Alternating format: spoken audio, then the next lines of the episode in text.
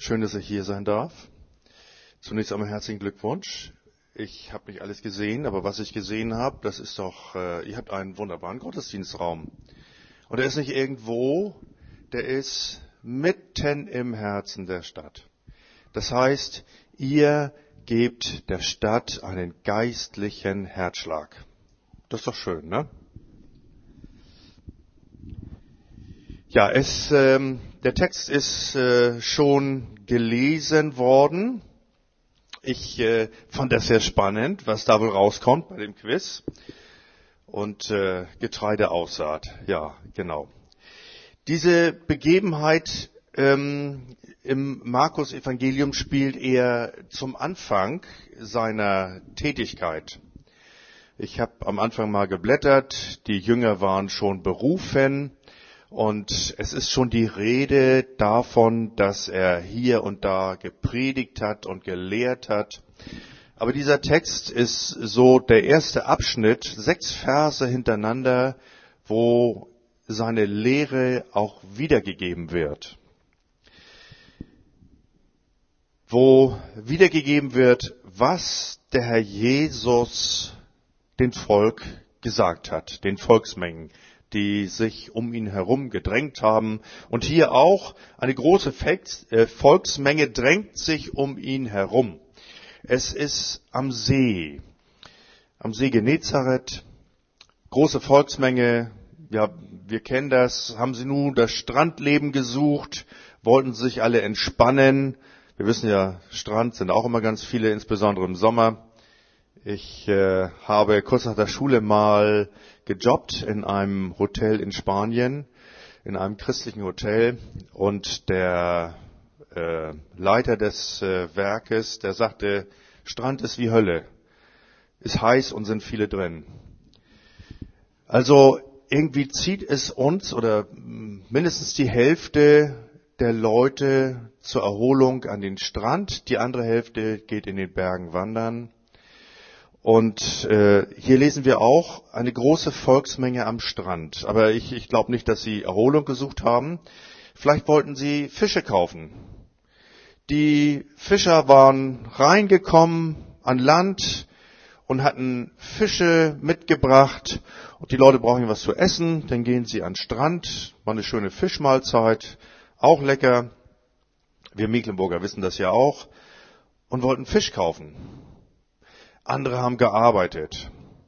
Die Fischer sind vielleicht nach Hause gegangen und andere haben denn die Netze sauber gemacht oder geflickt. Kommt ja auch vor, dass sich irgendwas verheddert. Auf jeden Fall waren viele, viele Menschen am Strand. Und auch der Herr Jesus war da. Der Herr Jesus, manchmal ist es so, er geht dahin, wo viele Leute sind, aber manchmal kommen die Leute auch dahin, wo Jesus ist, weil sie Jesus hören wollen, weil sie Jesus sehen wollen. Und so war das hier eine große Volksmenge und der Herr Jesus, er setzt sich in ein Schiff. Wie gesagt, die Fischer, die haben ja vorwiegend nachts gefischt, nachts, wenn es nicht so heiß ist, dann kommen die Fische von unten, von den äh, etwas kälteren Zonen hoch nach oben und man kann sie oben abfischen. So, und ähm, der Jesus setzt sich in ein Schiff. In einer anderen Stelle heißt es, es war so ein Gedränge. Die Leute wollten allen ganz dicht beim Herrn Jesus sein und drängten ihn fast ins Wasser und dann hat er sich in ein Boot gesetzt und sich ein bisschen rausfahren lassen und hat vom Boot aus gelehrt.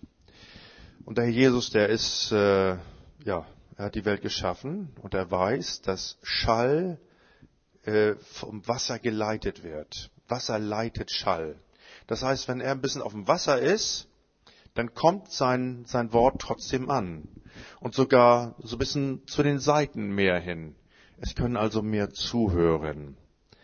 Der Jesus ist im Boot, er wird nicht belästigt oder gedrängt und er kann gut und in aller Ruhe erzählen und ganz, ganz viele Leute können genau zuhören. Und der Jesus erzählt, er erzählt ein Gleichnis. Der Jesus möchte etwas sagen, etwas verdeutlichen, aber er benutzt ein Gleichnis. Und er redet über, ja, über Getreideaussaat. Er redet über den Seemann, der Getreide aussät. Und in der Landwirtschaft ist die Saat etwas ganz, etwas ganz Zentrales. Etwas ganz Zentrales. Es muss, es muss vorher was passieren und es muss auch nachher was passieren, aber was ganz, das ganz Zentrale ist die Aussaat. Die Landwirte, die sagen heute, die Saat fängt mit der Ernte an. So wie der Mähdrescher über, den, über das Feld fährt und die Erntereste verteilt, das ist schon wichtig für die nächste Saat. Und dann muss geackert werden, es muss ähm, Stoppelbearbeitung gemacht werden, tiefe Bodenbearbeitung, das Saatbett muss bereitet werden. Der Jesus redet über den Ackerbau, über das, was die Leute auch verstehen und was jedermann mitbekommt. Heutzutage bekommen wir das gar nicht mehr mit, wenn, wenn Aussaat ist. Die Aussaat ist hier im Nordwestmecklenburg in der Regel im September.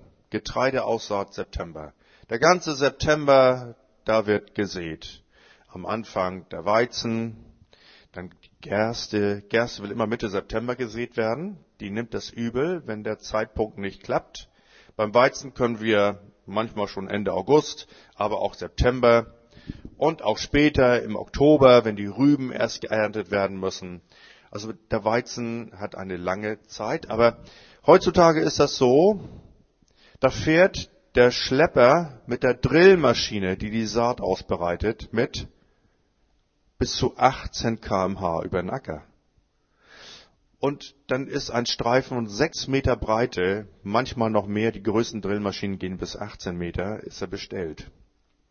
Und früher ging einer über den Acker, der Seemann mit der Molle und hat gesät und er ging langsam zwei bis drei Kilometer pro Stunde und er musste aufpassen, er ging bedächtig, dass er auch exakt ausstreute.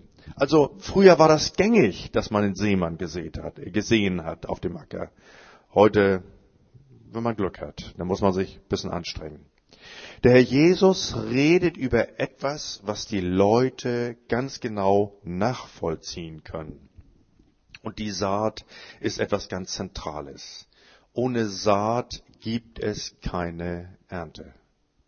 Ohne Saat gibt es keine Ernte. Jedenfalls nicht das, was wir haben wollen. Unkräuter wachsen, aber das wollen wir nicht ernten. Ohne Saat gibt es keine Ernte. Und die Frage ist, und, und jeder Mensch sieht, jeder Mensch sieht irgendwas aus. Das ist so. Äh, die Frage ist, wie man sieht und was man sieht.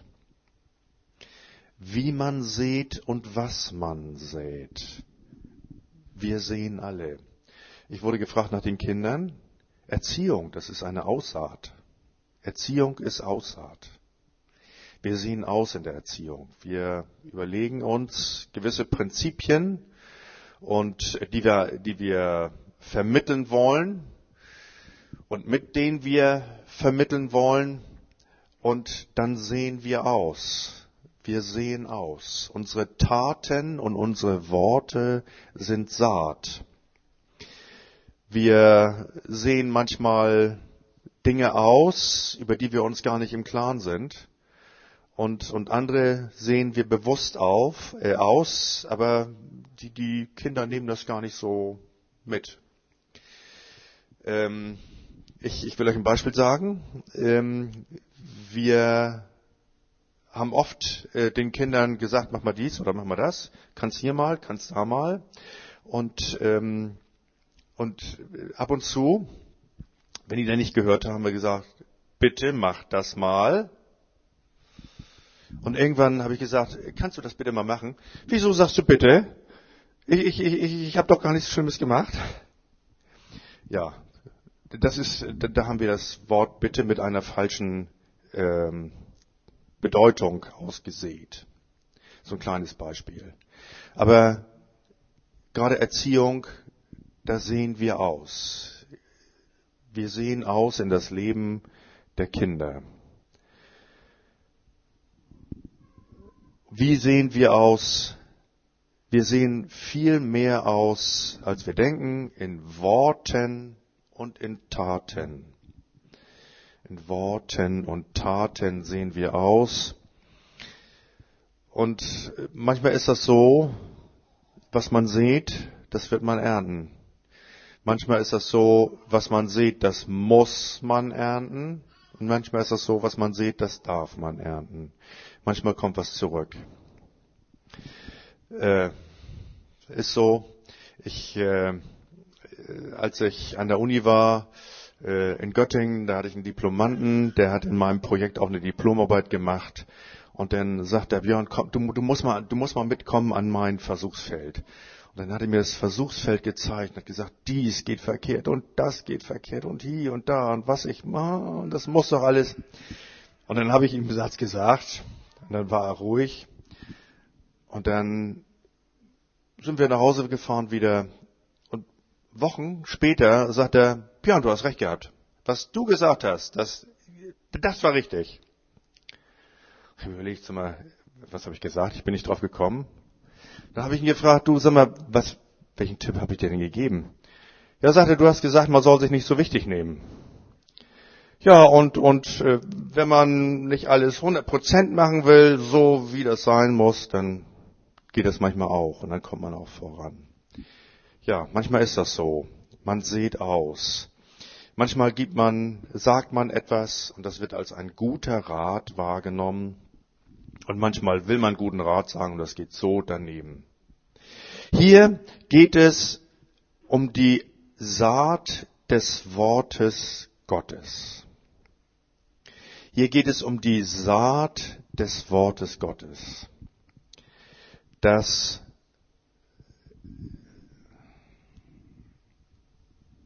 Jetzt muss ich äh, Brille aufsetzen. Ähm, Vers 14, der Sämann sät das Wort. Es geht also um das Wort Gottes, was ausgesät wird in diesem Gleichnis. Und der Seemann, diese zentrale Figur, das ist der Herr Jesus. Der Herr Jesus ist die zentrale Figur, die das Wort Gottes aussät. Der Herr Jesus, er kam auf diese Erde, um das Wort Gottes auszusehen, um viele Stellen, die im Alten Testament, viele Prophetien, die im Alten Testament gegeben sind, einzulösen, umzusetzen und um die Beschreibung im Alten Testament von Gott wirklich anschaulich zu machen. Der Jesus ist gekommen, um Gottes Wesen anschaulich zu machen. Ich bin der festen Überzeugung, dass am Kreuz auf Golgatha Gottes Eigenschaften am deutlichsten zutage treten. Seine Liebe, seine Barmherzigkeit, aber auch sein Gericht, seine Heiligkeit. Der Herr Jesus hat das deutlich gemacht. Der Herr Jesus hat das Wort Gottes ausgesät. Der Herr Jesus, ja, am Anfang war das Wort und das Wort war Fleisch. Hier geht es um die Saat des Wortes Gottes. Und es wird hier berichtet von vier Möglichkeiten. Zum einen fällt etwas auf den Weg. Und äh, es wird berichtet, dass, ja, es ist einfach so, auch hier, wenn der Schlepper über den Acker fährt, auch beim Flügen, da sind ganz, ganz viele Vögel hinterher. Die fliegen, die fliegen mit. Möwen und, und andere. Und dann gucken die nach äh, Insekten, nach Regenwürmern. Und, und die sind da und picken. Und bei der Aussaat sind auch Vögel. Und die Vögel, die den Seemann, die dem Seemann nachfliegen, die suchen auch, was sie, was sie aufpicken können und wollen das Wort Gottes wegnehmen. Und dann sind da ähm, Körner, die fallen auf steiniges Land, da wo wenig Erde ist. Und es wird beschrieben, dass diese Saatkörner schnell keimen und schnell wachsen. Ja, ist so. Die normalerweise wird ähm, ja zwei bis vier Zentimeter unter der Oberfläche werden die Getreidesaatkörner abgelegt. Und es braucht etwas Zeit, bis die mit dem Keimblatt durch die Ackerkrume durchstoßen. Ähm, aber da, wo keine Ackerkrume da ist, wo keine Bedeckung ist, da geht das ganz schnell. Das Saatkorn keimt und das Keimblatt ist da, aber das Gute am, am Boden ist, dass von unten Wasser nachgeliefert wird. In der Regel ist es so, dass von unten Wasser nachgeliefert wird. Äh, deshalb muss der Boden auch rückverfestigt werden. Wenn ihr das äh, mal beobachten wollt beim Flügen, ganz oft laufen äh, Walzen hinterm Flug her. Äh, Packer werden die genannt und die drücken den Boden wieder an, damit das Saatbett nach unten fest ist. Ja, man redet vom Saatbett, genau so ist das, nach unten fest, die Matratze, damit das Wasser von unten hochkommen kann, damit die Wurzel festen Halt hat und oben bisschen krümelig, das ist die weiche Decke, genau. Damit wird das Korn zugedeckt und dann fühlt das Korn sich wohl, wenn es in einem schönen Saatbett liegt. Und wenn eben keine Decke drüber ist und nach unten das nicht fest ist, dann kann kein Wasser kommen und dann vertrocknen die Keime, die kleinen Keimlinge. Das ist das, das ist das zweite Bild. Und das dritte Bild, ähm, ja, da geht's, da geht's um die Unkräuter. Ja, Unkräuter, man sagt auch Vegetalflora oder Beikraut. Aber Unkräuter ist das, was wir nicht auf dem Acker haben wollen. Und manchmal ist das so, wenn Raps ausgesät wird, dann ist Weizen Unkraut. Oder Gerste. Ist so. Wir wollen ja den Raps haben. Das, was ausgesät wird, das wollen wir haben. Und ähm, hier wird beschrieben, wie die Disteln und die Dornen schnell wachsen. Die wachsen schneller als das Saatkorn und die ersticken das wertvolle Saatkorn. Da auf dem Fleck wächst dann kein, keine Kulturpflanze, sondern das Unkraut. Das ist das dritte Bild. Und das vierte Bild, das ist das, was wir haben wollen, das, was wir uns wünschen als Landwirte oder als Gärtner. Das Korn ist ausgesät, es keimt und es wächst und es wächst und es wächst. Ja, wir brauchen Geduld. Ja, Geduld ist nötig, bis endlich der Zeitpunkt da ist. Und dann, und dann sieht man schon am Halm, wie sich das oben verdickt. Und dann sieht man beim Weizen die ersten Spelzen durchgucken, bei der Gerste gucken die Granden schon durch und dann wird die Ehre rausgeschoben. Es braucht alles seine Zeit. Der Ackerbauer muss geduldig sein, steht bei Jakobus. Und dann wächst die Frucht heran. Und es ist schön, wenn Frucht heranwächst. Es ist schön, wir können uns auch schon lange freuen auf das, was wir ernten dürfen. Es braucht Geduld und dann können wir ernten. 30-fach, 60-fach, 100-fach. Ja, heutzutage ist das so, wir drillen ein bis zwei Doppelzentner und wir ernten 100 sind schon gut. Manche auch 110, oben im Klützer Winkel vielleicht auch 120 Doppelzentner. Das heißt, das ist so das 60-fache ne, und ein bisschen mehr. Das Hundertfache, das ist enorm. Das ist echt enorm. Wir lesen im Alten Testament, dass, dass äh, Isaak das Hundertfache geerntet hat. Und da haben die anderen Angst bekommen. Seine, die, die um, um ihn rum wohnten und wollten Friedensvertrag machen, weil er so von Gott gesegnet war. Aber Gott schenkt reichlich Segen. Und da wo hundertfacher Segen entsteht, da hat Gott gesegnet. Wo hundertfache Frucht entsteht, da hat Gott ganz, ganz reichlich gesegnet. Ja, unser Herz ist auch so ein Ackerboden. Unser Herz ist auch Ackerboden. Und Gottes Saat, Gottes Samenkörner fallen auch auf und in unser Herz. Fallen auch auf und in unser Herz. Und da sind auch Vögel, die um uns kreisen und die das Wort wegpicken wollen. Die das wegnehmen wollen. Die gute Saat wegnehmen wollen aus unserem Herzen. Dass in unserem Herzen keine Frucht aus dem Wort Gottes entsteht. Ja, mein, mein Tipp ist, halte das Wort fest. Halte das Wort fest. Rede mit jemand anders über das Wort. Das hilft. Das hilft, dass das Wort im Herzen drin bleibt. Dass es nicht weggenommen wird. Dass es drin bleibt und Frucht wirken kann. Rede mit jemand anders über das Wort, über das Wort Gottes, was du hörst, was du liest, damit es in deinem Herzen bleibt. Halte das gute Wort Gottes fest.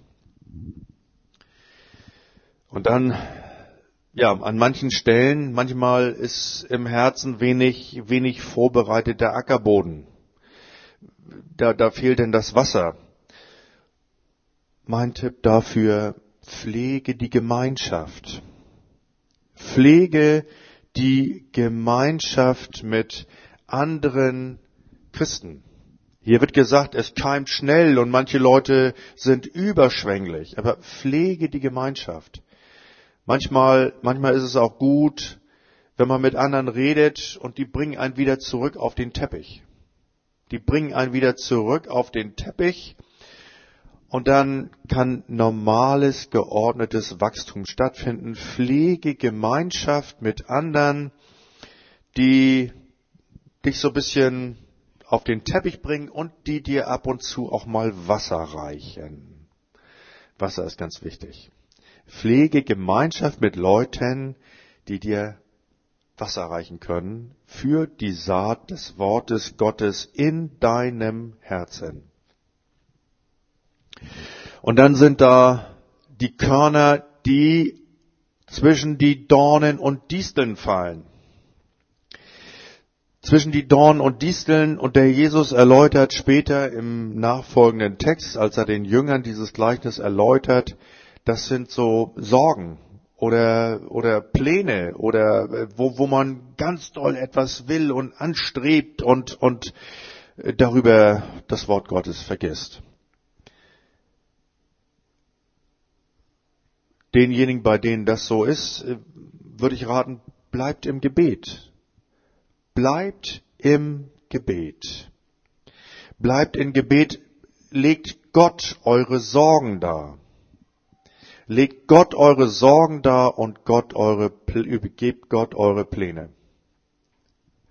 Ich, ich habe ein, äh, gelesen ein Buch, da war ein, ein äh, er war Christ und er hat sich ganz mächtig verkalkuliert.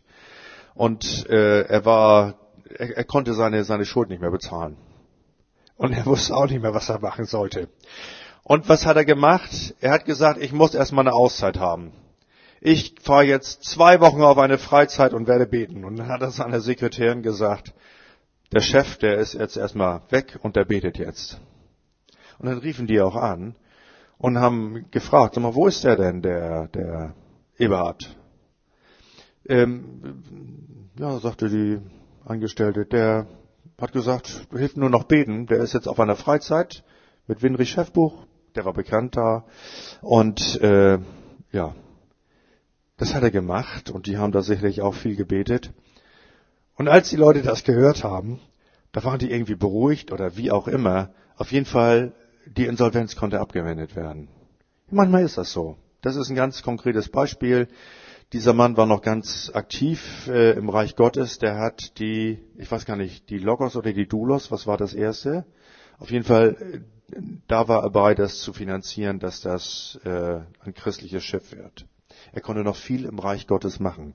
Einmal verkalkuliert und dann kommen die Disteln und Dornen und haben ihn. Aber er hat, er ist ins Gebet gegangen, hat Gott alles hingelegt, hat abgegeben und Gott hat Wachstum geschenkt und beziehungsweise Frucht. Und das vierte Bild, ja, schön, wenn das Wort Gottes Früchte in unserem Leben trägt. Schön, wenn das Wort Gottes in unserem Leben Früchte trägt. Ja, was, was ist denn beispielsweise so eine Frucht?